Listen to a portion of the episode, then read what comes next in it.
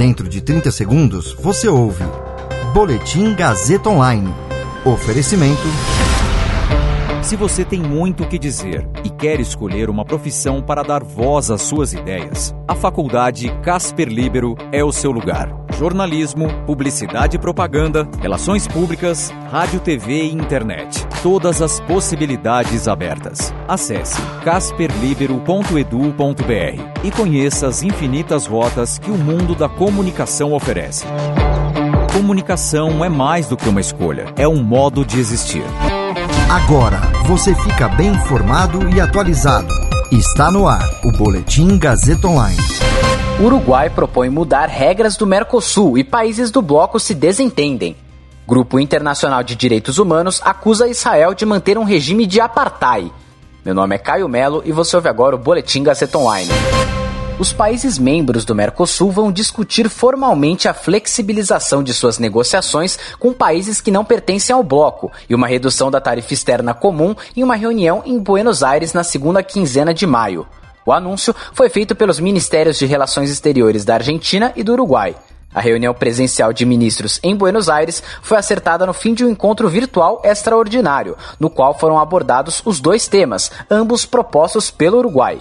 O Uruguai também quer permitir que cada país possa negociar com terceiros sem o bloco. A Argentina sugere que no fim deste semestre haja uma proposta de plano de negociações externas que identifique prioridades da agenda externa do Mercosul, tanto a redução da tarifa externa comum quanto uma flexibilização que permita alcançar acordos comerciais sem o consenso dos quatro integrantes do Mercosul são assuntos polêmicos que dividem o bloco. Na reunião da segunda-feira passada, o Uruguai assegurou contar com o apoio do Brasil, enquanto o Paraguai coincidiu com a posição da Argentina. Os presidentes da Argentina, Alberto Fernandes, e do Uruguai, Luiz Lacalle Pou, se enfrentaram na última cúpula do Mercosul, em 26 de março, devido às suas posições contraditórias sobre a flexibilização do bloco comercial.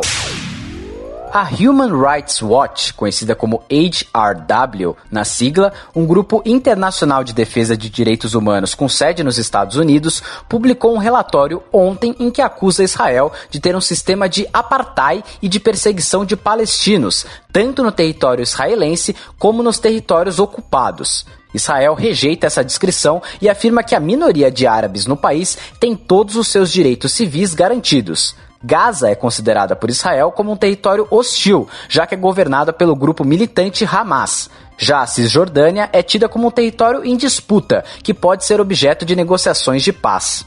Com esse relatório de mais de 200 páginas, a HRW deixa de considerar o conflito uma disputa por terras. Para a entidade, trata-se de um regime único no qual os palestinos têm direitos básicos negados. O grupo usou a definição de regime de apartheid e perseguição do Tribunal Penal Internacional. No mês passado, essa corte começou uma investigação sobre os possíveis crimes de guerra cometidos por Israel. O país considera que o tribunal é enviesado e rejeita a iniciativa. Para demonstrar seu ponto, a entidade de defesa dos direitos humanos aponta no relatório declarações públicas de autoridades de Israel e políticas oficiais do país. A organização argumenta que Israel demonstrou a intenção de manter a dominação que os judeus israelenses exercem sobre os palestinos, em Israel, na Cisjordânia e em Gaza. O relatório também cita opressão sistemática e atos desumanos. Esse boletim contou com suporte técnico de Agnoel Santiago, supervisão técnica de Roberto Vilela, coordenação Renato Tavares, direção da Faculdade Casper Libero e Gazeta Online, Wellington Andrade. Você ouviu Boletim Gazeta Online. Para saber mais, acesse radiogazetaonline.com.br.